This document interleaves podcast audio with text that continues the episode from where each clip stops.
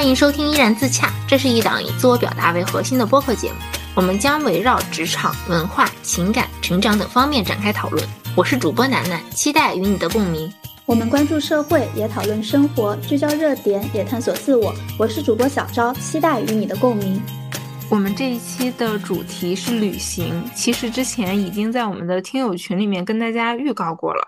我呢，今天是刚刚结束了我的春节云南之行，嗯，刚回到上海的时候，先录了一个我的单口，因为我怕我忘记了，所以就想要趁着我这个新鲜的劲头，赶紧把我的经历给记录下来。然后晚上呢，我现在又在跟小赵录制我们第三十八期的节目。对，说到旅行，其实我已经有好几个月没有旅行过了，但是因为楠楠前阵子刚去完云南嘛。我其实还没有去过云南，所以我这两天也在看楠楠写的那个攻略，然后希望今年有机会有时间的话，也可以去云南看一看。所以，我们这一期播客呢，可能是更专注于旅行当中的各种各样的事情，就包括旅行之前的准备呀，还有我们旅行的穿搭，包括我们旅行的时候都会带一些什么，以及我们在旅行过程当中需要注意的一些事情。这可能是一期适合于所有人收听的播客，因为里面会涉及到一些我们自己在旅行过程当中，比如说踩过的坑，或者是发现一些非常好用的东西，或者是。一些另辟蹊径的小手段，哎，不过我可能没有什么好物安利或者是一些经验可以分享，哎，因为我感觉我记性挺差的。我集中旅行的时候应该都是几年前了，到现在我感觉可能也不太适用了。哎，不过我感觉这两年我在旅行这方面其实更像一个 P 人，而楠楠就是依旧还是非常典型的一个 J 人，所以我感觉这一期我们算是一个 J 人和 P 人的结合，应该还挺适合所有人的。所以从现在开始，我要给 P 人一些 J 人的震撼了。你要怎么震撼我们？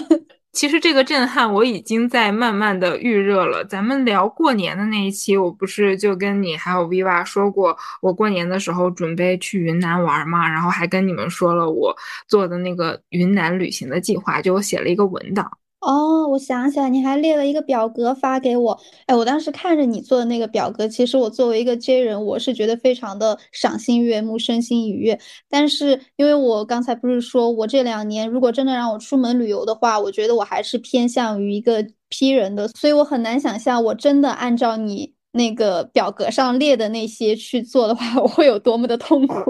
哦，哎，其实我列这个表格的初衷是给自己一个安全感，就是我按不按照它去执行，这不是最重要的。但我把它写下来了，然后我在旅行之前就给自己设定了一个期待，这对于我来说非常重要。实际上我在旅行的过程当中，并没有完全的按照我上面写的那些景点去逛，因为我上面写的一些景点都是我在旅行之前查到的一些网红景点。我春节出去嘛，就到处人都特别多，网红景点更是人挤人，所以我们后来也是到了大理和丽江，临时改变了我们当时的一些计划。就去了一些其他的景点，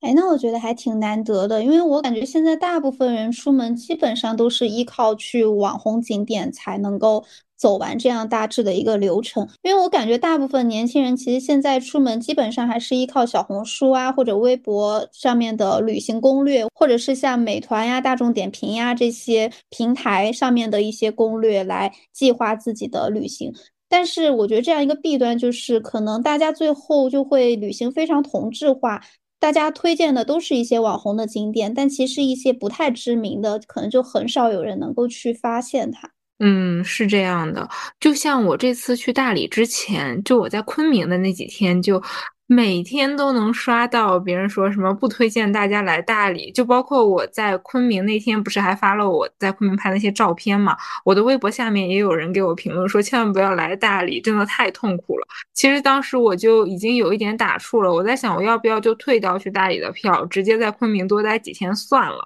但是我后来又觉得我这一趟旅程我最期待的就是大理，那我怎么能就算了呢？所以我们两个铁头娃就勇闯大理。哦，你这么一说，我忽然想起来，为什么我这么多年离云南其实挺近的，但是我一直都没有去玩，就是因为我一听到大理还有丽江这两个词，它给我带来的那种网红感就特别严重。我就很担心，我去了之后就看到的就是人山人海的游客，还有就是非常同质化，感觉在哪儿都能看到的那种比较商业化的旅游景点。但是你刚才不是说你这次去云南，其实除了一些网红景点，你还去了一些就是比较小众或者是不是很多人去的那种地方嘛？我感觉如果我当时能够知道有这些比较偏僻或者是小众的地方的话，我应该还挺想去这些地方旅游的。哦，哎，但我发现这些地方纯属是意外，因为当下我们到了大理和到了丽江，我们就会打开地图去看。就拿高德地图为例吧，它可以实时的显示每个路段的拥堵情况。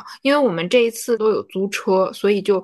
不涉及到一些公共交通，我们租车也更加的自由，所以我们选择要去的地方都是首先先去看一下那个地方是不是堵的。如果那个地方堵的红的发紫了，我们就会 pass 掉这个选项。我整体看下来，这一次在大理和丽江最堵的几个地方就是那些网红的古镇旁边。哎，我好羡慕这种可以自己租车自驾游的经历呀，因为我。不太会开车嘛，所以我自己出门旅游的话，就基本上坐了飞机、高铁，到了目的地之后，就只能靠走路或者是打车，其实还挺不方便的。其实我感觉像刚刚说的一些比较小众或者是少有人知的地方，其实还是自己开车会比较方便，或者是就像你前两天不是跟我说，你们还绕着洱海骑单车骑了二十多公里吗？是的，我们在去大理之前就知道，嗯，大理这边有一个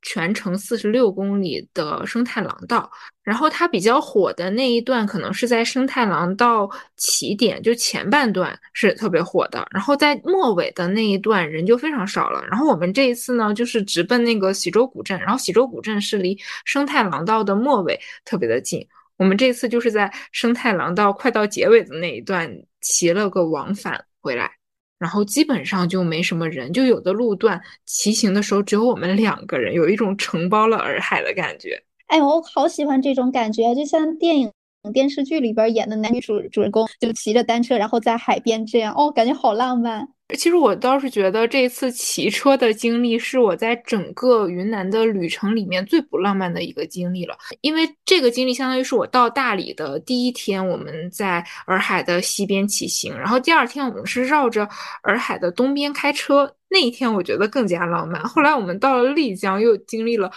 让我觉得人生当中最最浪漫的两个时刻，一个是看到了日照金山，然后还有一个是下午的时候，我们经过了一段盘山路，就是弯弯绕绕的上山又下山，最后看到了一个叫做文海村的地方。那个村子里面就是又能看到雪山，然后又能看到一片特别亮，然后又有点泛着蓝色的那个湖泊。而且那个地方人真的非常非常少，那一瞬间就觉得这一片山都是我的。你刚刚说的时候，我好像脑海当中有一个画面，是不是你那个单口播客的那个封面图啊？嗯，对，封面图就是日照金山。哦，我就是感觉刚刚脑海当中有了一个画面。对，就当时我在那个文海村，就是那一片湖泊前面拍了一段视频，然后当下我就发给你了，然后你还说你觉得这个地方一定好出片。对。哎，感觉之前的播客里边，其实我们还说过“出片”这个词嘛。当时其实还不是很喜欢这个词，但是因为我最近因为工作室的原因，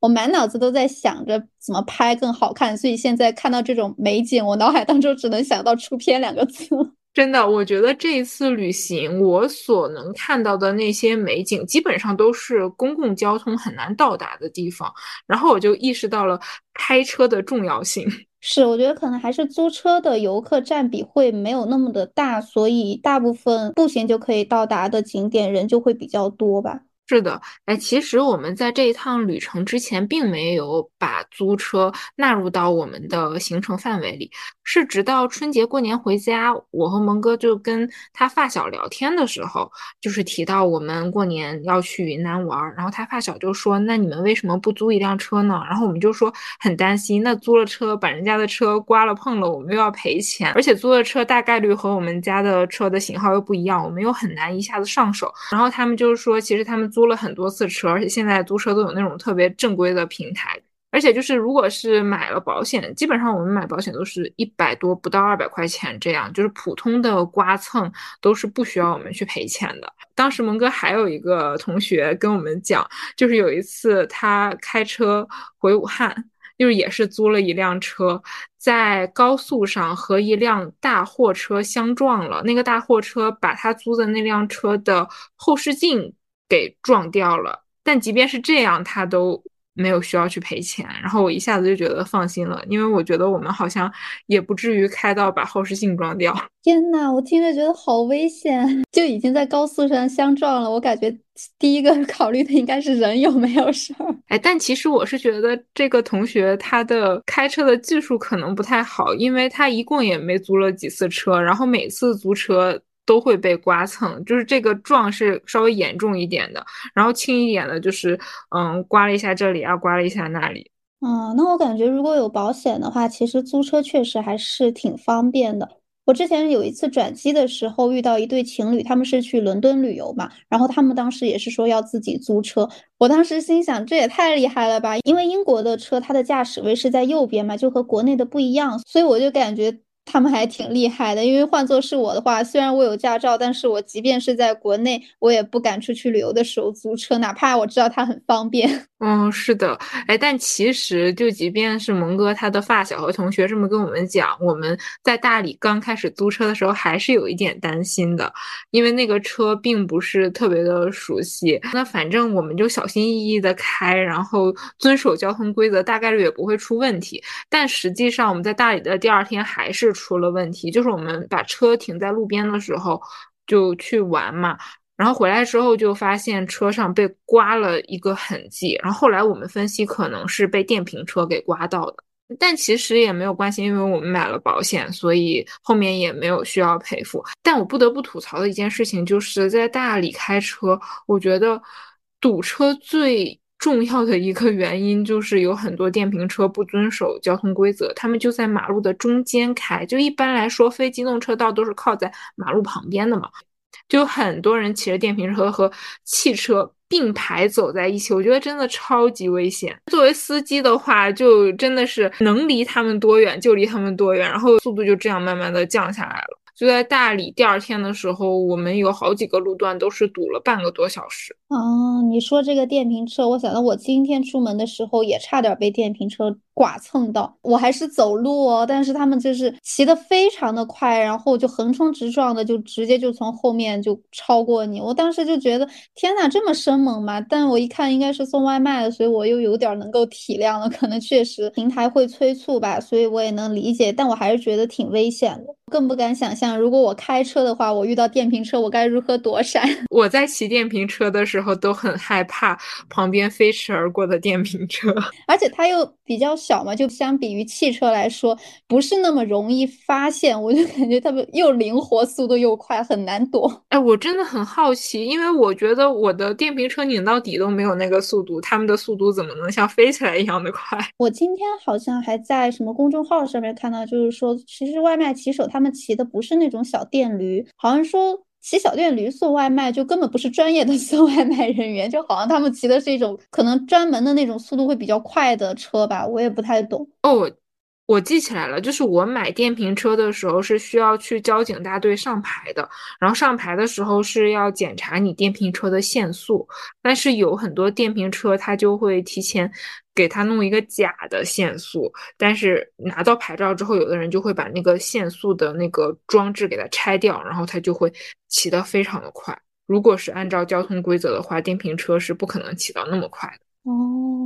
那感觉有点扯远了。是的，感觉一直在聊交通的问题，但我觉得旅行过程当中交通真的是还蛮重要的一项。就如果是在大城市的话，像昆明这种城市，那打车呀，就滴滴、高德都可以，然后地铁也算比较发达，所以我们在昆明的时候就完全没有考虑租车。但是就到像大理和丽江，自然风光比较多，而且。公共交通没有那么便利的城市，好像租车确实是一个非常不错的选择。所以我在想，我之后如果去稍微远一点的地方，我也想要去租车。然后如果是在江浙附近的话，我就更想要去自驾。对，我觉得这也是为什么我前几年，包括这两年，我出门。旅游选的基本上都是那种公共交通比较便利的城市，因为我一个人的话也没有人给我开车，然后我又不敢自己开车，所以还挺不方便的。哎，说完了交通，我觉得旅行里面还有一个非常重要的因素就是住宿。我不知道你是更偏向于酒店还是民宿，但是我非常坚定的就站在连锁酒店的这一边。民宿的品控真的是参差不齐，因为我现在旅行基本上都会去一个陌生的城市嘛，那我对这个城市的民宿的水平又没有一个大致的了解，所以我不愿意去贸然的试错。我前几年的时候，其实出门还挺喜欢住民宿的，应该是一七一八年的时候，那个时候应该民宿这个行业才刚刚兴起吧。然后那个时候，我不管是自己出门，或者是和朋友一起旅游，我其实都更推荐他们用那些民宿的平台，因为我会觉得住进去会有一种家的感觉，就可能尤其是和朋友一起的话，我会觉得可以在公共的，比如说客厅这种地方可以一块玩，我觉得就还挺好的。但是这两年我就慢慢的跟你一样，我也不太喜欢住民宿了。我觉得还是因为可能这几年民宿这个行业它越来越火了，然后就开始鱼龙混杂吧。我记得应该是去年的时候出门旅游，然后住了一两次民宿，给我的体验感非常的糟糕，不管是服务啊，还是干净程度，而且他们的价格也不会比酒店更便宜。所以我觉得之后我如果要出行的话，我肯定还是第一会选择酒店，因为不仅专业，而且我觉得会更省心吧。哎说到民宿，其实我在上大学的那段时间也挺喜欢民宿的，应该大概也是和你同一时期。但是我在大学毕业旅行的时候去了厦门嘛，就我和我妈妈一起，然后那个时候我还对民宿有非常多的憧憬，我就订了好几家民宿，我想着我们可以换着住。就是去体验不同的民宿，结果到了每一家民宿都给我一种同样的感觉，就是这完全就是卖家秀和买家秀的对比，就是他们那些照片拍的都很好很干净，但是你。真正推开门就发现这是什么东西，就和那个照片完全不是一种。然后再加上夏天，它本来就是厦门的旅游旺季，我们就不得不住在这里。如果换另外的一个地方的话，就会更加的贵，几乎也订不到什么平价的酒店和民宿了。我记得我在重庆读研的时候，有一次我是刚从机场回来，然后因为时间太晚了，就是没有办法回学校住宿舍了，所以我就订了一个离机场比较近的一个民宿。当时。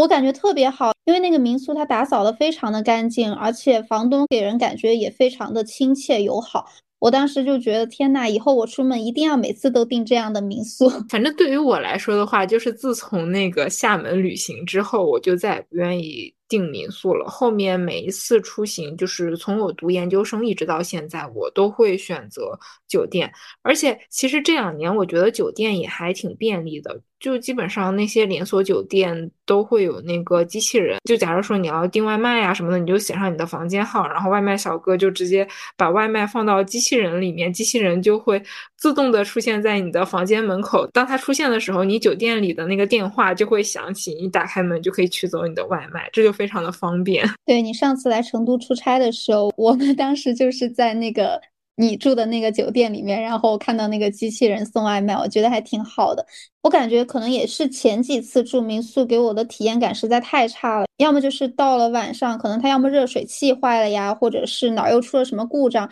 然后联系房东也联系不上。那个时候我就觉得，如果是住酒店的话，其实就很容易解决，可以直接找酒店前台。但是如果是民宿的话，要联系房东，其实就。没有那么的有保障。是的，我觉得酒店它最好的一点就是品控相对来说比较稳定。可能就是对于一个大型的连锁酒店集团，它的里面的这些各种酒店，它也有参差不齐的可能性在，但是。至少都不会太差，而且就算是他们服务特别差了，或者是卫生条件很差了，我们也有渠道去维权。酒店它至少是一个团队，或者甚至是一个品牌，但是民宿的话，其实还是具体到了房东，就还比较私人。是的，就是我觉得民宿它的不稳定因素还是太大了。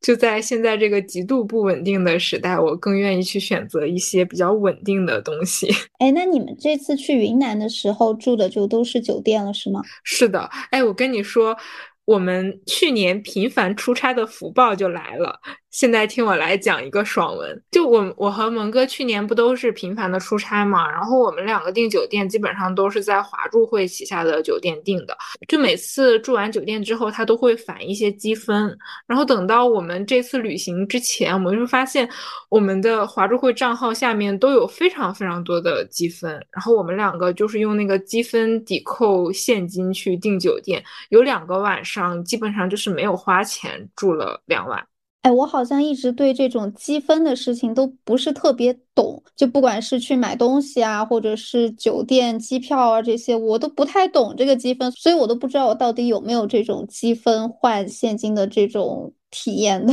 但我感觉应该没有吧，因为我好像没有频繁的出差。因为其他的酒店集团我住的不是很多，我住比较多的就是华住会。就像华住会的话，它在付款的时候，它下面会有一个，就是你现在有个积分可以。抵扣多少钱？会有一个这样的提示在，那个提示非常的明显。它好像是一百个积分可以抵扣一块钱这样。哎，那听着还挺划算的耶。那我再跟你说一个更划算的，就是今天我和蒙哥我们回到上海的机票是用东方航空的积分兑换的，就是我们两个只付了机建费和燃油费。二百四十块钱，我们两个一共。因为蒙哥他去年出差基本上都是往返上海、北京、上海、西安，然后。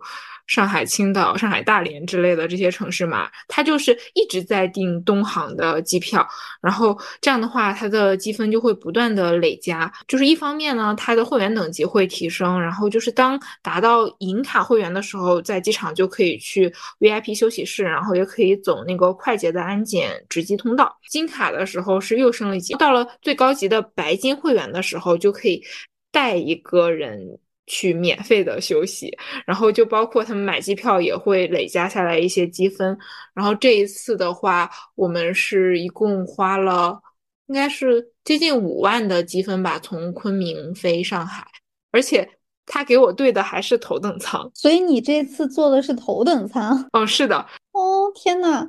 我感觉我刚刚听了半天，我都没有听明白我到底是不是会员。我感觉我可能连会员都不是，更不要说什么等级了。因为其实我以前就是没有在频繁出差的时候，我不会有这样的意识，我就会觉得，那我订机票哪个便宜就订哪个。但是，就像有一些频繁出差的人，他们就会一直选择同一家航空公司，然后不断的在这个会员等级上面去进行一个升级。这样的话，他们就可以享受到这家航空公司更多的权益。就像我有很多同事，他们也是东航的金卡和白金卡会员，因为我们在上海嘛，所以就是东航的班次比较多一点，大家也都会比较偏向于用东航。但是我感觉在我的记忆里边，我就是凭着我每次买机票的时候，我看哪一趟更便宜，我就会选哪一趟。我好像从来没有关心过到底是什么航司。但说实话，如果是花自己的钱，那肯定是哪个便宜买哪个呀。哦，你这么一说，好像我心里又有点平衡了。是的呀，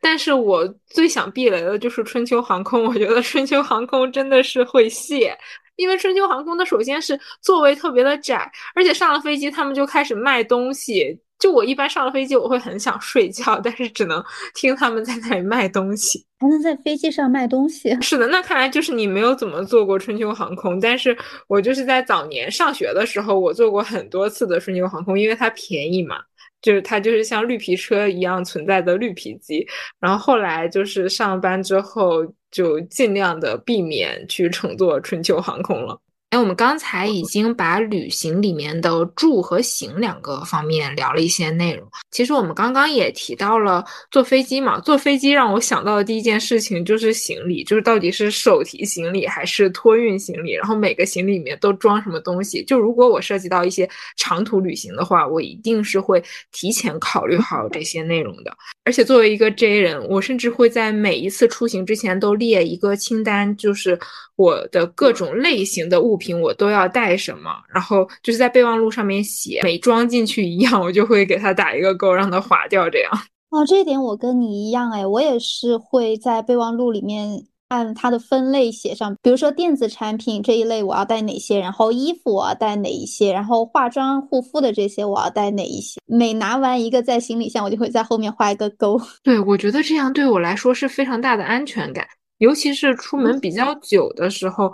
就我总觉得我的这个清单里面好像还少一点什么。哦，我也是，所以我每次会把自己列的这个备忘录里清单的内容检查完之后，还会在小红书或者微博上搜一下行前准备，然后把其他人的这个行前准备的清单反复的对照一下，看看有哪些是我遗漏了的，然后就可以补充上。哎，其实你说到这个，让我想到了去年我频繁出差的时候，我有一个小包，就是放了一些嗯护肤品呀，然后洗漱用品的小样，就包括我的简单的一些换洗的衣物，就是那一个小包就一直放在那里。我每次出差回来之后呢，然后就把它们收拾干净，然后再给它们物归原位。下一次出差的时候，我再把那个小包拿出来，就是我几乎不会去动这个包里面的东西，这样也是一种安全感的来源吧。一是节省时间，二是它。确实能够保证我不会少带什么东西。哎，我觉得你这个就很像那些旅行装哎，因为现在有些超市，像屈臣氏这些，他们不是会专门卖那种旅行迷你装的一些小盒子，可以拿来装护肤品或者是化妆品吗？然后我之前其实想过，我也专门拿一个小盒子或者是小化妆包，拿来装每次旅行的时候要带的这些东西。但是后来我发现，每次我买了这些旅行装之后，我就会。过一段时间就不知道他们放哪儿去了。我倒是很少会专门买一些旅行装之类的。我现在用的旅行装都是我买正装的赠品，因为其实我不太喜欢用那些小样，因为我觉得。就是他们挤出来之后，好像里面还留了很多，我又觉得平常用着还挺浪费的。因为如果我平常在家里面用的话，可能用个没两天它就用完了，然后里面可能还有一些，我就会在纠结，我到底要不要用剪刀给它剪开，然后把里面的东西挖出来，又不是很干净，所以就很纠结。但是这种小样就很适合旅行，那你用完了就稍微浪费一点，其实也无所谓。如果把它们带回来的话，反而是更加麻烦的一件事。是的，而且我记得之前。我是特意去超市买的那种旅行装，然后带到行李箱里面。但是那次旅行完回来之后，距离我再下一次旅行其实就过了好几个月，大概有大半年了。我感觉可能那个旅行装里边的东西都已经过期了，所以我后来就觉得其实这个还是有一些不太实用。是的，我觉得这个可能是更适合那种经常旅行或者是经常出差的人，他们比较适合。就像我去年一样，确实是经常会出去，所以呢，这也是一个短暂的一个状态吧。就像我今年感觉我的工作也回归了正常，就是基本上绝大多数时候都是在上海。虽然我今年到现在已经出去了三次，但这三次都是我自己出去玩嘛，就不是。出差的这种就相对来说比较随性，而且一月份的两次都是去朋友家，去朋友家就意味着我可以用他们的东西，所以我倒是觉得这方面无所谓。今年的第三次出行就是春运回了一趟湖北，然后又去云南嘛。那一次的话，我带的东西确实还蛮仔细的，但是即便是如此仔细，我还是忘记了一个非常重要的东西，就是物理防晒、防晒帽，因为我完全都没有想到二月份还要。戴防晒帽这种东西吗？哎，你这么一说，我才发现我其实现在根本连。防晒霜都还没有准备，因为我想现在是冬天 哦。哎，防晒霜我倒是一年四季都会涂，因为好几年之前我就听说冬天紫外线的辐射也是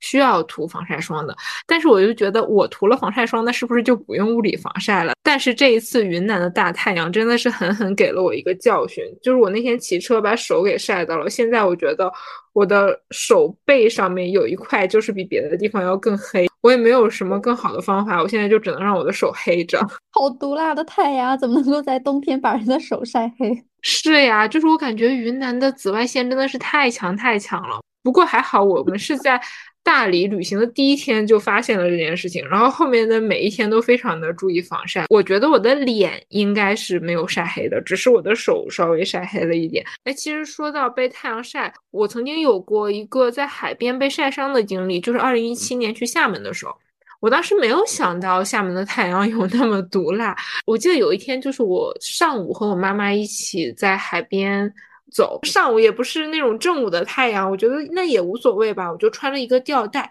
就走着走着，我妈妈突然说：“哎，你背上为什么有一块红色的？”然后我们就回到了住的那个民宿嘛。回去了之后，就发现我背上的那一片红色就开始掉皮，就是那种像破了皮的那种感觉。然后到了下午的时候，那一块就已经完全黑掉了。而且那一次我觉得晒伤的真的还蛮严重的，就以至于那一块就形成了很明显的黑斑，直到那一年的冬天才彻底的缓解下来。天呐，听得我胆战心惊的。哎，不过我回忆了一下，好像我也有两次被晒伤的经历，而且都是在学校的时候。第一次应该是我小学六年级快毕业的时候，学校组织了一次类似于军训的一个，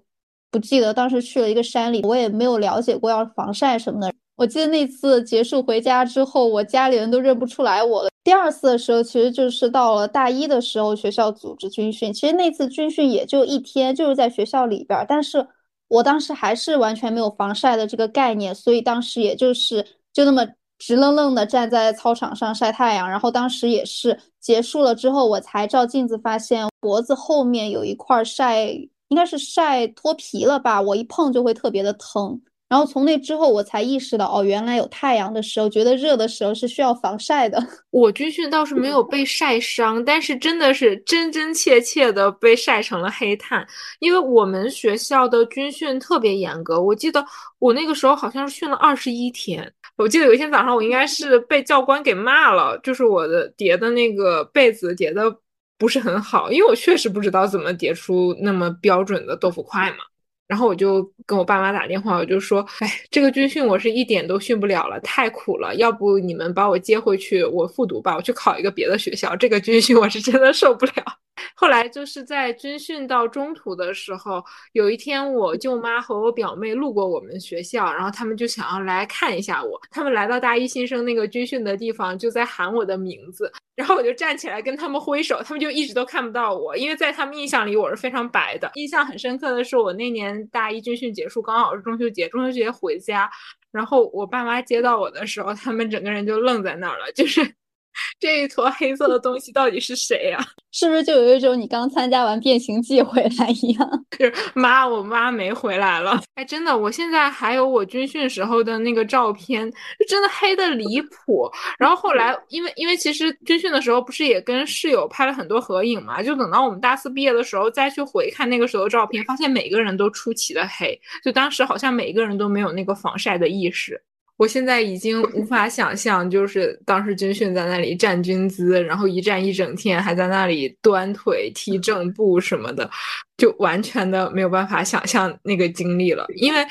就大学的军训就是最后一次军训嘛，读研的时候也就没有军训了。但是我觉得我的那个军训确实是给我留下了一些心理阴影。长大的真好，终于不用军训了。哎，我忘了我在哪儿看到，好像其实有一些小公司，他们也会在入职的时候让军训一下。我觉得这也挺离谱的。我跟你说，我入职的时候，我们有一个团建。倒也不是叫军训，这叫什么拓展训练，然后带大家去那种什么可以玩游戏的那种地方，就是把人分成几个组呀，然后每一个组的人都在做同样的游戏，然后就比赛嘛。然后最后一个是让我觉得很离谱的一件事情，就是要找两个男生，就是蹲在那个一面墙的下面，然后他们两个要把所有人都拖到那个墙的顶上去。我当时其实是非常的抗拒的，最后是纯爬那个墙，没有那个攀岩的那个踩着的地方，然后就只有上面的我跟我一起培训的同事。拽着我的胳膊把我拽上去了，这样就当时我还看到我们每个人爬墙的时候还有一个照片，我当时就觉得我像一个巨大的壁虎趴在那个墙上。哎，你这么一说，我好像慢慢回忆起来了，我大一时候参加的那个军训也叫拓展训练，也是像你刚刚说的，就是让我们在太阳底下做这种，我都不愿意称它为游戏，也非常的尴尬，然后又。又没有办法逃离，但是我觉得，就像我拓展训练里面爬墙的那个活动，最惨的就是一直在下面那两个同学，因为就是他们被指定要把所有人都拖在上面，但是别人上去的方式是要踩着他们的肩膀。我当时就非常的犹豫，因为我觉得我没有办法去踩人家的肩膀。但是结束之后，好像他们两个人的肩膀就是被踩的那一侧都出现了红色的印记。我不知道，就是入职的时候设置这样的一个活动到底是为了什么？是增加大家的凝聚力吗？但我觉得那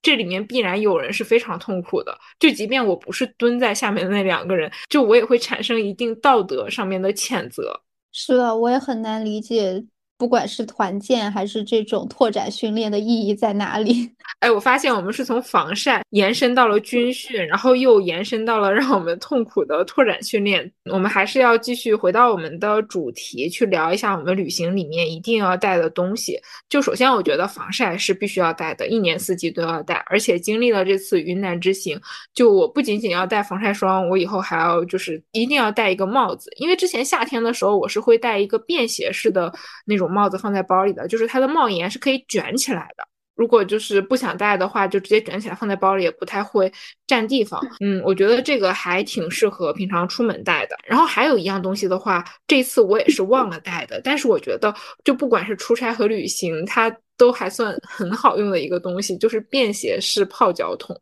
你出差或者旅行，你还会带泡脚桶呀？就它是一个非常便携的一个东西，就是你把它收纳完了之后，大概就是一个毛巾那么大，就毛巾卷起来的大小，它都还没有浴巾大呢。哎，那我好像还没有见过这种东西。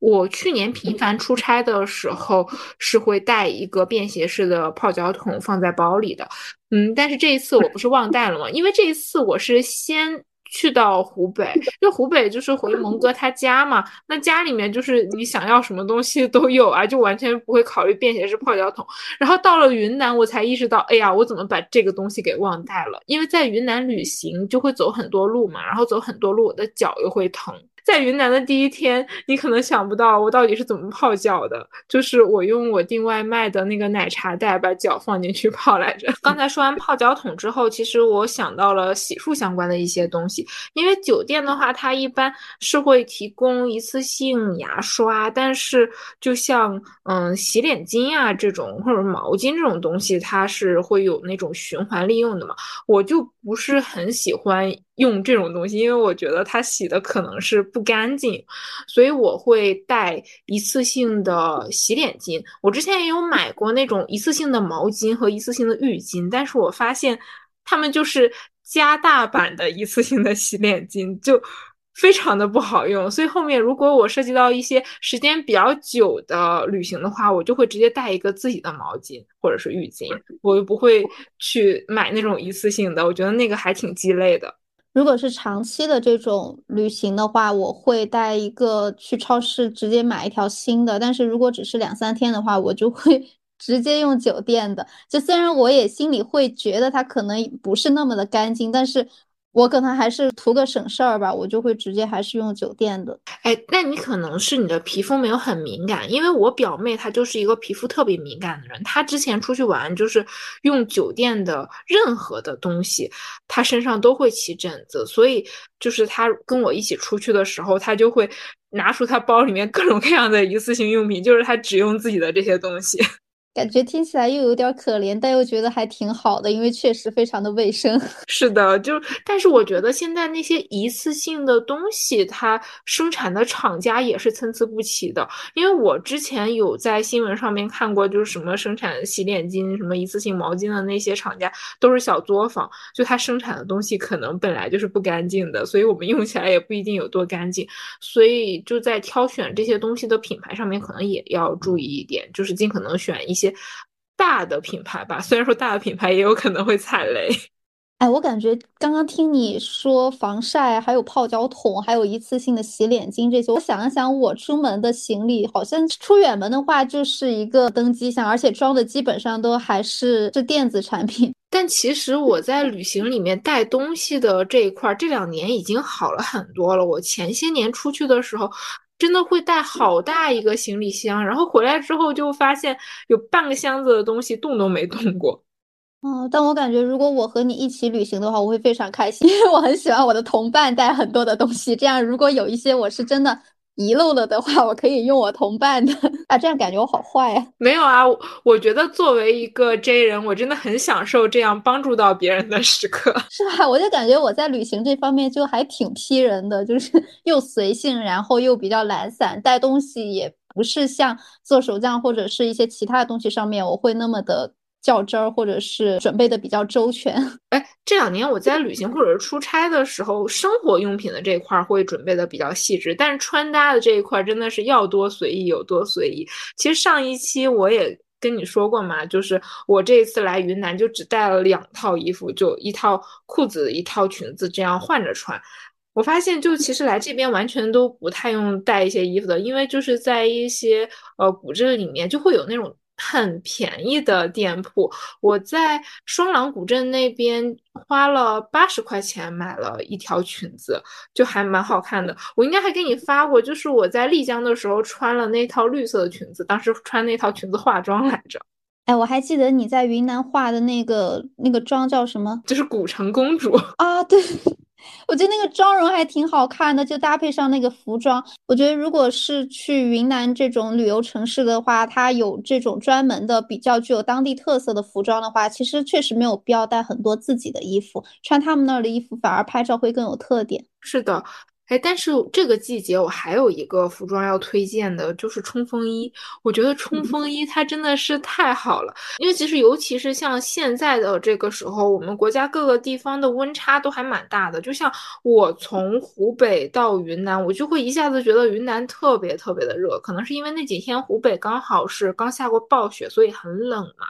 然后我们这一次就是带了两套冲锋衣，就蒙哥他有一套冲锋衣，我也有一套冲锋衣，而且那个冲锋衣它是三层嘛，就最里面是一个羽绒服的内胆，然后中间还有一个嗯摇粒绒的一个内胆，然后最外面是一个外壳，这其实就是一个排列组合的问题，就是我一共可以组合出七种穿法，它就是一个 C 三三加 C 三二加 C 三一，就是一加三加三，最后可以得到。七种方式，就温差比较大的话，那我们出去玩确实也不能带那么多的外套，外套它本身就还挺占地方的嘛。那冲锋衣就是一个非常非常好的选择。其实我朋友圈里面有非常多特别喜欢户外的女生，她们有的时候会去爬山、徒步什么的，我发现她们也都穿的是冲锋衣，因为就可能比较方便去根据。外面的温度和自己的体感温度去变换自己的穿搭，就假设热了的话就去掉一件，冷了的话就加一件，这样的话也不会让自己感觉到特别难受，也不至于去感冒。哦，难怪我一直觉得冲锋衣就是很有户外的感觉，这也是为什么我没有冲锋衣，因为我感觉户外两个字和我就是绝缘的。哎，说完了穿搭，其实下一个话题我想要跟大家聊一下，我们这些做手账的人在旅行途中都会带什么？哎，你以前会因为做手账带本子出去玩吗？我之前有专门在旅游的时候带一个 T N 的本子，但后来我就再也不带了，因为我发现我在旅游过程当中我是完全不会闲下来去贴手账的。每次我做手账的时候，都是我已经旅游完，然后返回了之后，在家里边整理的时候，我才会想起来要做。所以我现在出门都不带手账相关的东西了。但是我会在旅游的过程当中收集那些素材，把它们都装进行李箱带回来。我这一次在云南也收集了满满的一袋子垃圾，现在还在我行李箱里，因为。我回到家之后，不就在嗯录我的单口节目，然后 又剪辑，剪辑完了又发出来，后面又洗澡又吃饭，然后现在我又在跟你录这个节目，我根本就没有时间去打开我的行李箱。哎，不过你刚刚说了，你去云南的时候收集了好多素材，我听着给我一种你是去进货的感觉，就是去云南进了一些纸品的垃圾回来。这次去云南的话，我是带了两个本子，一个是 T N 的本子，主要是用来盖章，因为去景区的话，现在。其实很多景区都可以有盖章的地方，然后也有寄明信片的地方。我就觉得，如果我遇到了一家店，但那个时候我手里面没有一个本子的话，我就会觉得我错失了一个亿。你能懂这种感受吗？就有章，但是我没盖上。你可以拿餐巾纸。哦，餐巾纸不行，餐巾纸它太软了，就除非是我周围有什么。A4 纸啊，或者是我的一些什么没用的结账小票的背面，我可以用它去盖一下。但是我觉得结账小票对我来说也是宝贵的素材，就很纠结。可能不做手账的人没有办法 get 到我这种感受。收集出来的这些东西，在别人看来都是一些垃圾，但对于我来说，我觉得真的是我旅行途中非常重要的碎片。我觉得这些素材都还挺好的，就感觉就是把你在云南的所有的回忆都具象化了。这又回到了我们第七期播客。是的，雨帆也是一个特别喜欢收垃圾的人。我们每一次出去玩，就是结账小票，我有的时候都在想，那这张小票是给他还是留给我自己呢？你们可以拿这个小票去复印一张。哎，复印这种事情我真的做过哦。啊，没想到吧？再说回我做手账这些年旅行的时候，还带过一些什么东西？我曾经在旅行的时候带过那种口袋打印机。就是三寸的打印出来那个相纸小小的，但后来我就是有了那个大的六寸的打印机之后，我就觉得三寸打印出来那个效果非常不好，我就在闲鱼上把这个打印机出掉了。我我觉得其实旅行过程当中，对于我来说，打印照片还挺没必要的，因为我根本就没有时间去贴照片。我觉得贴照片排版对于我来说是一个旅行后期去整理的过程，就像你刚才说过的那样，你写手账其实基本上都是旅行之后再去整理。但我发现好像有蛮多的做手账的博主，他们在旅行过程当中还是会带这种东西的。哦，我也有一个这样的便携的照片打印机，不过我还没有拿它打印过照片，我都是拿来打印。嗯，电影的海报，然后贴在我的观影手账上的。不过我好像也挺久没有用过了，因为我感觉它连接起来有一点复杂，因为它是有专门的一个 app，然后每次打印的时候都要连接上，然后就要弄半天，最后才能弄出来，而且还要换相纸，我觉得就挺复杂的。所以我现在这个算是我的一个闲置了。就这次我在。快从昆明回到上海之前，我就先下单了一盒相纸，因为我家里面的相纸只有几张了。因为这刚回来这些天，我肯定要疯狂的去写一些手账、打印一些照片，那些相纸根本就不够用。所以今天我们在录播课之前，我刚下楼去取了我这个相纸的快递。嗯，今天可能我不会打印，但是可能从明天开始，一直到接下来的半个月的时间，我都是会处于这种旅行复盘的一个状态。就其实我现在已经在开始复盘了，就像我小红书和微博已经更新了一些我在旅行当中的照片，也包括我录了单口的播客，就包括我们现在，我觉得我也是在复盘我整个这个旅行的过程。你现在就相当于不光有你在云南实际旅游的那几天的记忆，你还拥有了复盘它的时候，以及整理照片或者是对它进行文字、图像、视频、语音的这些记录的时候，你又会一遍一遍的重温当时的那种快乐，就感觉你的假期好像被无限的延长了。对，我觉得这种整理的过程，它是能够缓慢的稀释我这种戒断反应的，因为其实我结束丽江的旅行之后，我就一下。一下子产生那种慌乱感，就是舍不得这趟旅程的那种感觉，就是那一刻的戒断反应是非常强烈的。再加上我明天不就要去上班了吗？就我现在已经不知道我的心情是因为旅行结束了而感到悲伤，还是因为我明天就要上班了我才如此悲伤。应该是双重打击吧，double kill。反正现在就是一个很复杂的心情。但是我发现我回来之后，就是先录了一下我的播客，然后又写了一些文字，就包括我现在在和你录我们两个的这个播客的过程当中，我好像。就是谈到旅行，我会觉得我很开心，然后也不会有那种空落落的感觉。我接下来这几天的时间里，可能又会去反复的整理我整个旅行的过程，也会让我的晚上下班之后的生活变得更加的充实。我觉得作为一个 J 人，他的一次旅行里面其实是经历了三个过程。首先是旅行之前的这个做攻略的过程，脑海里面已经玩过一次了。然后第二次呢，就是真实的去旅行的当下。第三次就是在旅行之后的这个复盘，所以你现在给我的感觉就是你现在是身在上海，心在云南。是的，我觉得我心可能不只是在云南，我的心在世界的各个角落。因为我在昨天晚上在昆明的时候，我还跟蒙哥聊，我们下一次旅行我们要去哪里？如果是长途旅行，我们去哪里？如果是短途旅行，我们应该去哪里？就是已经在期待下一次旅行了。所以你现在是处在。哦，复盘上一次旅行和计划下一次旅行的这个交界处。是的，就如果不想到明天要上班的话，我还是挺快乐的。下一次假期什么时候啊？五一劳动节吗？清明啊，清明节还有三天啊，那也挺快的，四月份了。清明节之后，我打算请婚假，我婚假有半个月，连上清明节，这整个四月份就不用去上班了。嗯，四月中旬的时候可能会回哈尔滨办一个答谢宴，我还在想，办完答谢宴之后，我要不要带我爸妈去旅行一下？因为我发现我好像已经有好几年没有认真的带他们去旅行了。前两年疫情的缘故嘛，就不太好走动。然后去年他们过来上海，就是我给他们列。一个攻略，他们自己在上海玩，我觉得我好像也没有真的好好的带他们去玩过，所以我在想着这次今年四月份我要不要在我的视角给他们规划一场旅行。其实再往前推，都是我在上学的时候，上学的时候我也没有经济能力去负担他们的旅行，反而是他们给我钱让我出去玩。然后我觉得，那我现在到了这个年纪，我是不是也可以把这个角色转换一下，获得一些新的体验？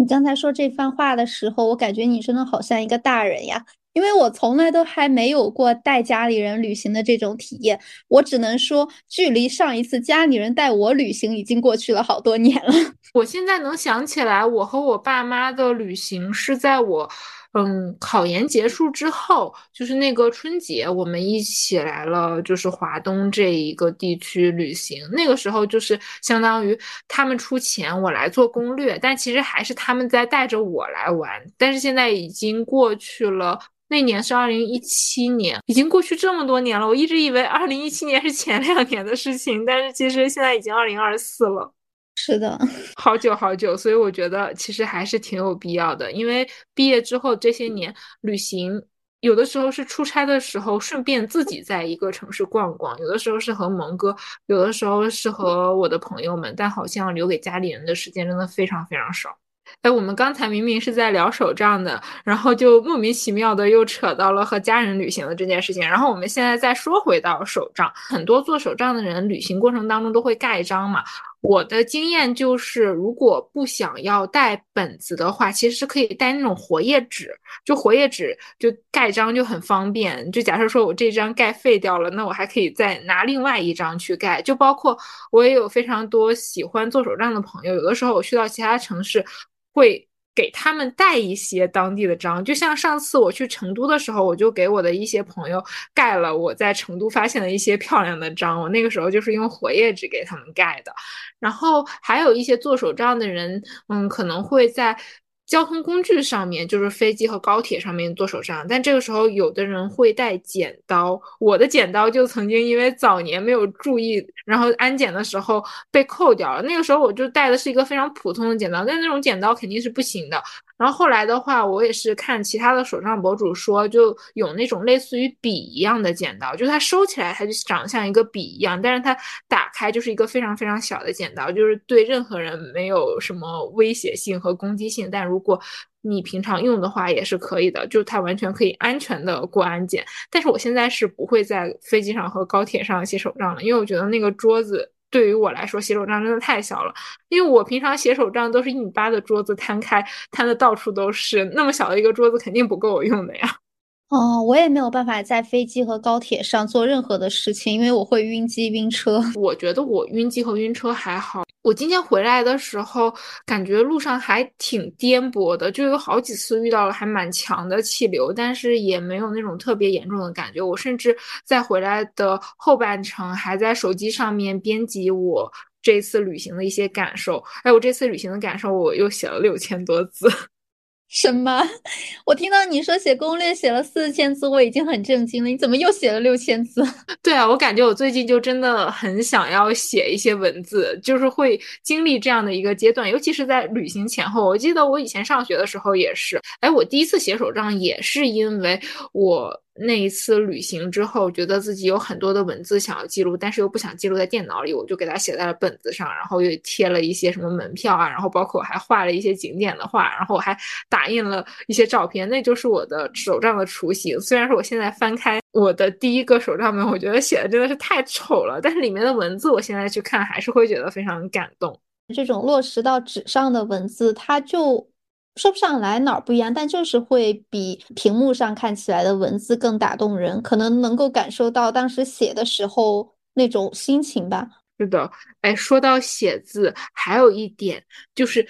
警惕带钢笔上飞机，因为上飞机之后它那个压强不一样，然后里面有墨水的话，它就会 biu。滋出来，所以如果一定要带钢笔去旅行的话，要么就是带那种便携式的墨囊，然后要么就是排空钢笔里面的墨水，就是不要让墨水放在钢笔里，不然的话。你的包真的会很惨，不要问我是怎么知道的。我都好多年没有用过钢笔了，小学毕业还是初中毕业之后就没有再用过了。我觉得这可能也是为什么我的字写的这么丑的原因之一吧。那我这两年还是经常用钢笔的，但是因为这次旅行，我想到了，嗯，我要坐飞机，然后所以我就没有带钢笔。我觉得还蛮遗憾的，因为我这次旅行中间有几天在写时间轴，平常写时间轴的时候，我一般都是在用我那支钢笔，我觉得用那支钢笔写出来就比较好看。但是如果用这次旅行带的那个模块笔的话，就会感觉写的有那么一点点的丑。什么叫模块笔呀？那一支笔上面有好几种颜色，就是你按你按这个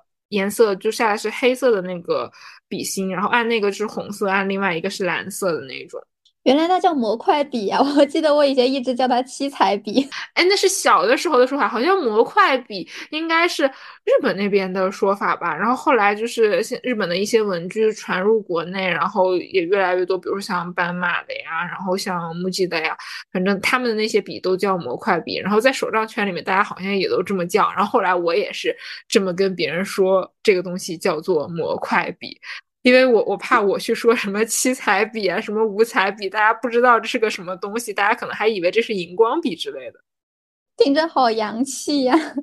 我们现在聊完了旅行里面的衣住行，以及我们在旅行当中一定会带，还有一定不会带的一些东西。其实旅行当中还有很重要的一个部分就是吃，但是我感觉我这两年在旅行当中，我越来越不在意我在。这个过程当中吃什么了，我也不会很在乎我到底有没有吃到这个地方的特色。可能是因为很多特别好吃的餐厅，它现在在国内都有连锁。然后连锁如果首先踏出它本土的话，可能就会先来到像上海这样的城市。我就会觉得，那很多地方，比如说我这次去云南，我在上海也能吃到很好吃的云南菜，我就没有必要到云南一定要吃这个东西。我和蒙哥到云南吃的第一顿是。东北大馅儿水饺，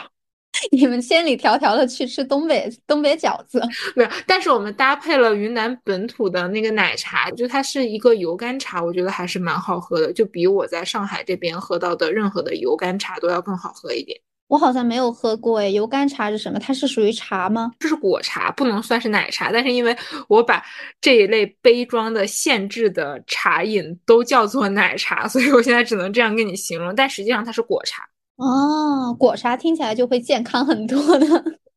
但其实我跟你说，果茶的含糖量才是更高的。啊，那我以后没有办法骗我自己了。只要你不在乎，你就可以随便喝呀。就像我会比较介意的话，我会自欺欺人的选那个不另外加糖（括号难喝）。哎，我记得我也是前几年出去旅游的时候，不管去哪个城市，我都会第一时间的先搜一下那个城市有什么特色的美食，记录下来。这一个我一定要吃，那个我也一定要吃。但是好像这两年我就没有太多的这样的一个冲动了，可能就是感觉。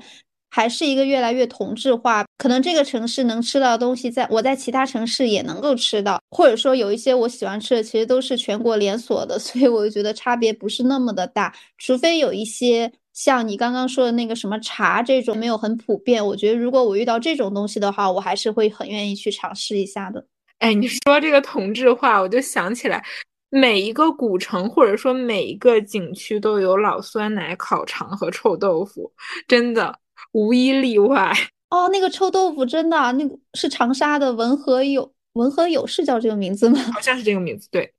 我去每一个城市旅游都能够看到它。我记得一几年的时候，我去长沙旅游的时候，我第一次看到文和友，我特别激动，因为我觉得这好像在其他城市还从来没有见到过。但是到了这两年，我感觉好像每一个城市都能够看到它，我对它就彻底失去了兴趣了。哎，我读研的时候曾经在长沙出差了半个月，因为我不喜欢吃臭豆腐嘛，所以我当时就对文和友没有什么。嗯，深刻的印象。但是我记得那个时候茶颜悦色应该是刚刚火起来。我记得当时在外面出差的时候，我和我的那个同学每天都会去茶颜悦色买一杯，而且当时长沙的茶颜悦色完全都不需要排队的。我们还是在一个郊区出差，就更加的不需要排队。我们天天喝茶颜悦色，就实现了茶颜悦色自由。就直到现在，我就是对茶颜悦色也没有觉得很感冒，可能是因为那个时候喝太多了。哎，我也是本科刚毕业的时候去长沙旅游，茶颜悦色已经刚刚开始火起来，但还没有到后边大火的时候。我当时去买的时候也没有排队，但是我当时喝到就觉得天呐，惊为天人。我离开长沙之后，我还有好几次，因为实在太想念那个茶颜悦色，我还想着要不要再去一次长沙旅游。但是到了这两年，不知道是不是仿冒它的品牌越来越多了，或者是这方面的阈值其实提高了吧，所以也没有那种冲动了。我现在。对于奶茶，可能就是哪家离我更近，我就会直接进去。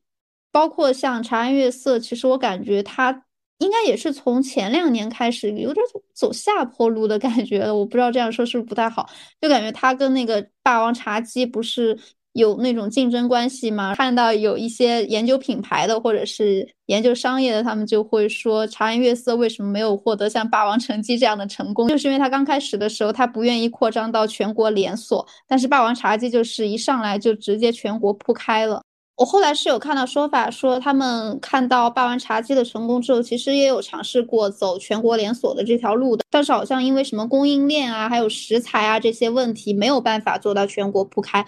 嗯，说不上来吧。我作为一个消费者，我一方面又希望它全国铺开，这样我在成都也能够喝到它；但是一方面，我又会觉得，如果它也全国铺开了，那其实它也成为了像刚刚我们说的文和友那样的一个品牌，就是失去了它的那种独特性，也成为了一个哪个城市都能够喝到那种归为同质化一类的产品。虽然说我对茶颜悦色它这个奶茶没有很感冒，但是我也有关注他们的公众号什么的。我觉得这个品牌还是一个非常有情怀的品牌，就是它很会拿捏那种感觉。我不太知道我要怎么去形容它拿捏住我的那种感觉，但确实每次我看到它的推文，我都会觉得，哇，它真的好可爱，它真的好懂我。因为我去年的时候经常去无锡出差嘛，刚好去年无锡是开了十几家的茶颜悦色，在茶颜悦色开在无锡的第一天，我那。那天正好就是在无锡，我还专门去了一趟，就是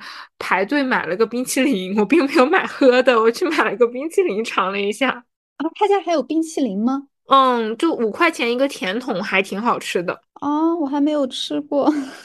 哦，那你可以去重庆哎，重庆也有茶颜悦色，离你比较近一点。哎，其实武汉和长沙离你都还挺近的，武汉、长沙都有啊。武汉离我有点远了，我记得我当时上学的时候，我从湖北回成都坐高铁要七个多小时呢。哦，是我之前从武汉到重庆差不多也要六个小时，那到成都就要更远。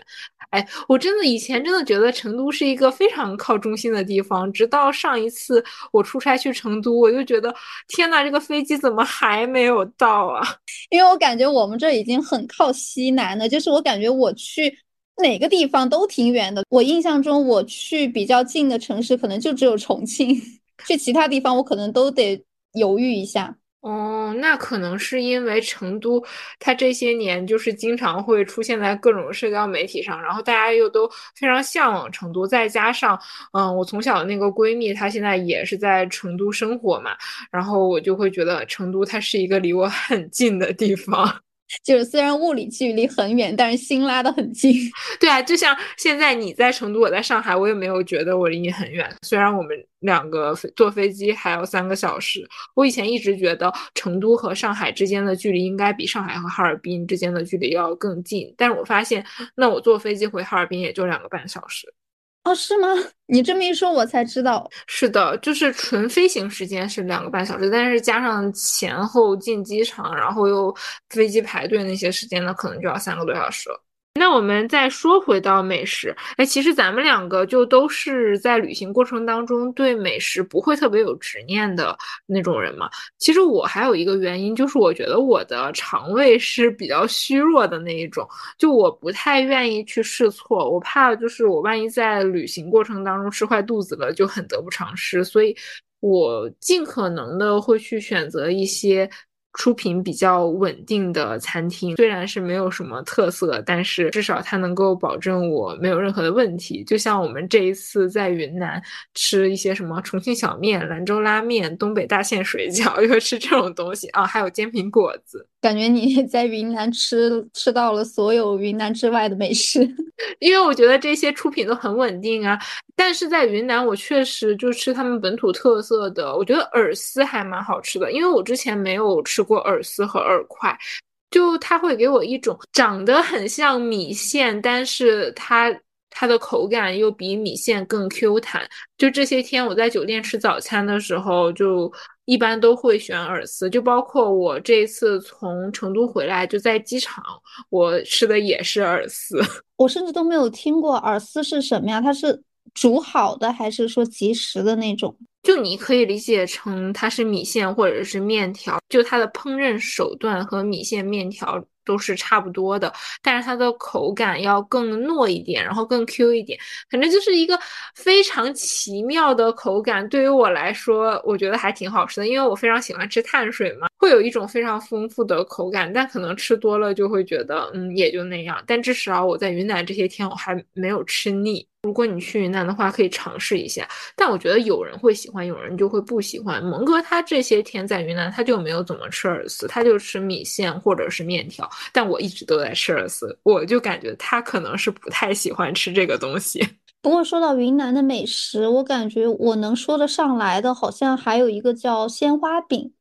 我为什么对鲜花饼这么印象深刻呢？是因为我前两天刚在好利来买了鲜花饼，觉得特别好吃，但是我没有吃过正宗的云南的鲜花饼。哦，那我这次在云南，感觉大街小巷都是卖鲜花饼的，在古城里面，就他们有卖那种个头很小的鲜花饼，一块钱一个，这么便宜吗？但是我没有买那个最小的，我是吃了一个潘祥记的抹茶鲜花饼，我记得是三块钱。它是现烤出来的，因为平常我们买那些鲜花饼不都是机器塑封做好的嘛？我就觉得它就会有一种工业糖精的感觉，但现烤出来的真的就很香。就我当时买的时候拿到手上，它还是热的，就会觉得嗯味道不错。而且这一次回来，就是昨天我在昆明长水机场附近也随便找了一家，它不是那种特别大的品牌连锁，就是自己家开的那种烘焙厨房。当时在他们家买了十个鲜花饼，就有紫薯味的、抹茶味的，还有原味的。我我是专门买了他们家现烤的。他们家也有那种机器做好的，我就觉得机器做好的，我完全就可以回来淘宝买，就没有必要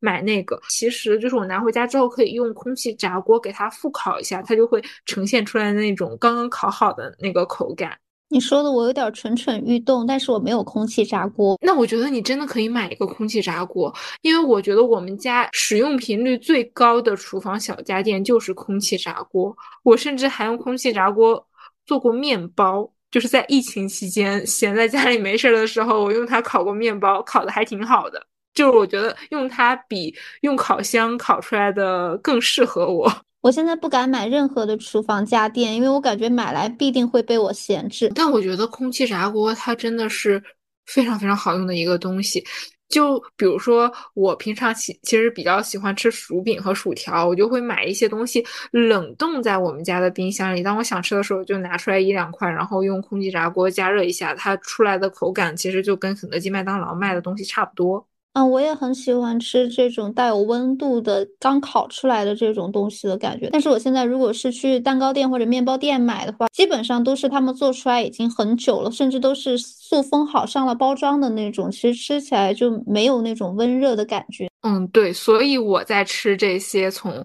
蛋糕店或者是面包店买回来的东西的时候，我都会用空气炸锅复烤一下。这就是我为什么向你安利空气炸锅的原因，就是。我发现空气炸锅是个好东西之后，我就给我家里安排了一个，然后蒙哥也给他家里安排了一个，就感觉我们的所有亲戚家现在是人手一个空气炸锅。之前在英国的时候，就看到很多人都在安利这个空气炸锅，说是解放双手，特别方便。嗯，是的，确实就是对于像我们这种厨房小白来说，这个还挺好用的。但其实把这个东西放回到我们家和蒙哥家之后，就反而觉得爸爸妈妈们不是很。很喜欢用这种东西，因为他们就更擅长用我们的铁锅去炒菜，而我们根本就不会那个。哎，说回到美食，其实，在云南这次，除了我吃到一些鲜花饼之外，我还种草了一个水果糕的品牌，它叫猫多里。就是这个猫多里，它真的超级魔性，我。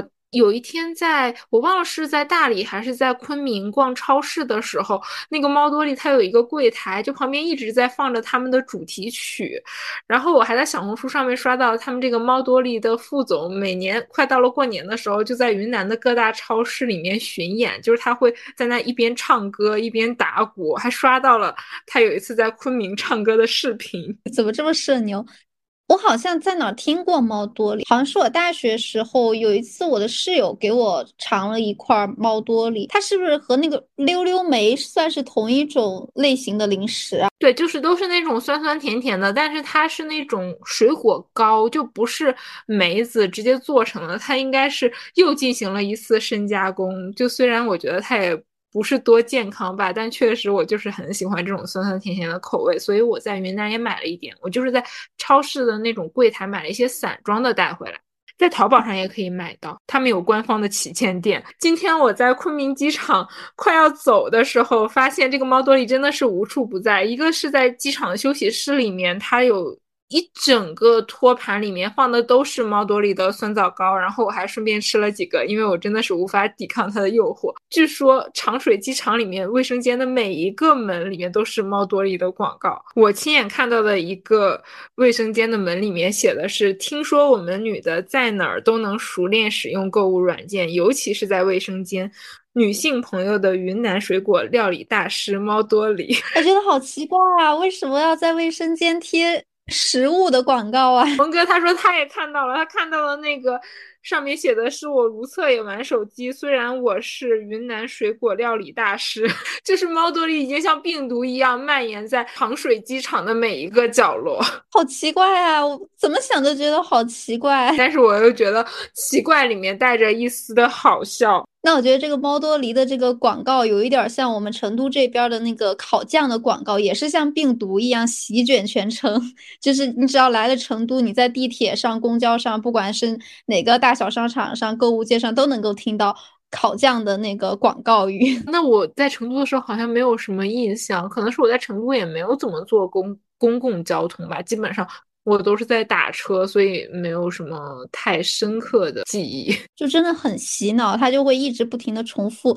什么不吃火锅就吃烤酱。那我下次一定要去体验一下，我想听一下。不吃火锅就吃烤酱是怎么样讲的？因为最近我旅行的时候，我脑海里面一直都回荡着一句话，就是钵钵鸡，钵钵鸡，一元一串钵钵鸡。这个也好洗脑啊！确实，我在云南看到了很多卖钵钵鸡的，我就会和蒙哥异口同声的开始说钵钵鸡，钵钵鸡。这个钵钵鸡它其实是属于川菜嘛。我们这一次在云南还吃了一次，算是成都火锅还是重庆火锅，反正就是吃了一个火锅。因为我们觉得可能云南本土的菜确实也不是特别的符合我们两个胃口，所以我们最后还是选择了火锅。然后你还记得我之前给你发了一个刨冰的那个照片吗？我让你猜多少钱？你猜是五六十是吧？实际上它只有九块六，我就是在一家火锅店吃到的。哦，所以是火锅店吗？我还以为它是专门的那种甜品店呢。没有，它是火锅店的一个甜点，然后那个是在大众点评上面有一个什么优惠吧，就九块六可以团购一个券。我还以为就是它真正上来的时候会货不对版，就是它不是拍照出来的那个样子，但是它真正端上来的时候，我才震惊到，就是它真的很大很大。说起来又有一点搞笑，一家火锅店竟是以它的甜品而闻名。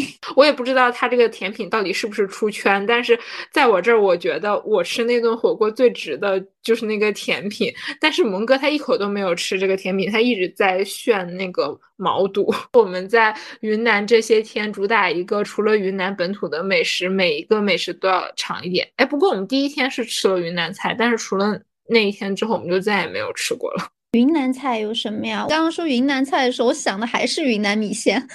感觉我想的好局限。我觉得米线它算是主食，就在我看来它是主食，就和面条一样的存在。但如果是菜的话，我感觉其实。也还挺同质化的，就像什么包浆豆腐呀，什么鱼片呀，在上海的很多连锁餐厅都是经常会出现的一些东西。而且我感觉很多餐馆它会做的特别特别的咸，然后我的口味比较清淡，可能我没有办法接受。但也有可能是因为我根本就没有找到真正好吃的云南菜，所以我才会留下这样的印象。然后我也是一个不喜欢试错的人，所以我就会选择那些我觉得绝对不会出错的东西。比如说兰州拉面，它就绝对不会出错。我到现在也没有吃过难吃的兰州拉面，很难难吃吧？我在旅行到了后期的时候，我会特别的想吃菜叶子，因为就像平常吃米线啊、吃面啊，就包括去吃什么兰州拉面之类的，它的蔬菜真的非常的少。我到后期我就很想去吃一些纯青菜的东西，所以今天早上我在机场的休息室拿了好多的白灼菜心在那里吃，因为我觉得我这一天真的一点菜叶子都没有吃到。我想到我前阵子在小红书上刷到一个梗，是说。成都人吃饭有一个特点，就是不管桌上有多少好吃的，总会非常固执的说一定要有一个那种炒青菜呀，或者青菜汤呀，不管什么，反正一定要有一个青菜。这一桌菜没有一个青菜的话。我整个人的胃里就很不清爽，就会觉得，就算我吃的很少，我也会感觉我的胃里面会有点沉重。所以接下来这些天，就包括明天要上班，明天我可能也会在食堂吃很多青菜，因为我感觉我之前这些天好像都在吃一些碳水啊、肉啊什么的，我整个人的饮食已经变得不太均衡了。我要靠接下来的这些日子赶快给它找补回来。嗯，那说完了旅行中的美食。然后接下来还想聊一个话题，就是旅行当中的购物。但我发现我这两年好像很少会在旅行的时候买一些纪念品了，可能也是现在物流变得很发达。就比如说你在这个地方看的旅行纪念品，你去淘宝啊，甚至拼多多上面去搜一下，卖的要更便宜，还能包邮到家，我就觉得完全没有必要在当地去买这种东西。我以前也是，每逢旅行的时候，我必然要买。一些当地我自以为是非常有特色的小物件，然后直到很多次我回去之后，发现它在淘宝上其实都能够买到同款，甚至价格会直接腰斩，我就再也不愿意在旅行的时候看到什么喜欢的就买了。但是我感觉其实还是有一些比较独特的小物件，可能还是比较值得购买的。就是我会先用淘宝那个识图搜一下，它在网上到底有没有。如果没有的话，我就会放心的购入。哎，我之前两年会比较喜欢买冰箱贴，就是在当地买。虽然我知道在当地买。会很贵，而且他们基本上都是义乌进货的。但我那个时候就觉得我在当地买的这个冰箱贴才有意义。但是我今年到了云南，我就没有在云南买冰箱贴，因为我觉得这个云南卖的冰箱贴怎么都这么贵啊？就以前我在其他的景区，我觉得那个冰箱贴没有很贵，然后今年在云南看到的这些冰箱贴，我感觉他们都超出了我。的这个认知的范围，所以我决定回来拼多多买几个大理、丽江还有昆明的冰箱贴，贴到我家的冰箱上。现在冰箱贴是个什么价呀？我看到都二三十，我觉得它真的是没有必要卖到这个价格。它既然都是义乌进货的，卖到十块就已经很极限了。因为我看拼多多上面都是四五块钱。我也感觉冰箱贴这么小的东西，应该就。不能超过十块钱吧？超过十块钱就感觉很难卖得出去了。我记得我之前去葡萄牙的时候，我当时就是买了好几个冰箱贴，但是按照当地的物价，一个才三欧。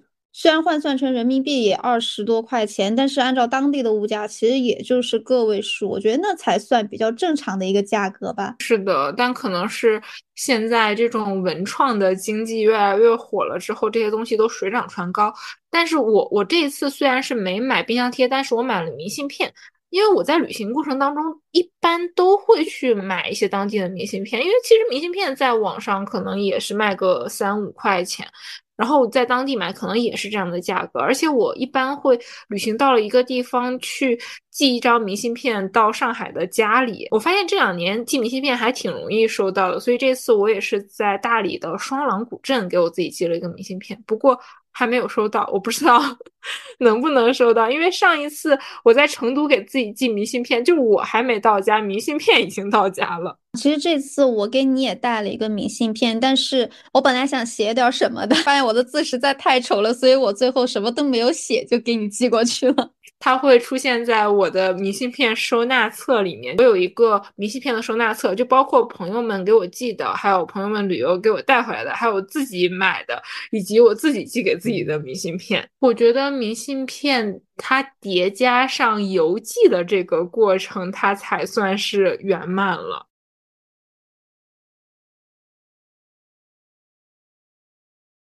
我还没有邮寄过。如果你说邮寄是寄到邮筒里的那种话。是的，就是寄到邮筒里面。我原先寄明信片，有的时候感觉会丢，但这两年感觉，嗯，丢的概率还蛮低的，所以我还蛮开心的。而且前些年好像就是有一个很流行的互相寄明信片的网站，我还和一些外国的不认识的人互相寄过明信片，就是上学的时候。哦，你说到明信片，我忽然想起来，我高中毕业的时候。我当时高中有一个玩的很好的朋友，他后来去意大利留学了嘛。然后有一年寒假的时候，他就说他给我寄了一张明信片回来。但当时我过了几个月我都没有收到。后来我问他，他说他真的寄出了，但是我就一直没有收到，所以我感觉可能。就是中途寄丢了明信片，它会给我带来有一种不安全感。除非是邮寄的过程当中是和其他的东西一起寄的，而不是单独就寄一张明信片。我在给我自己或者给别人寄明信片之前，我都会先留存一个电子版，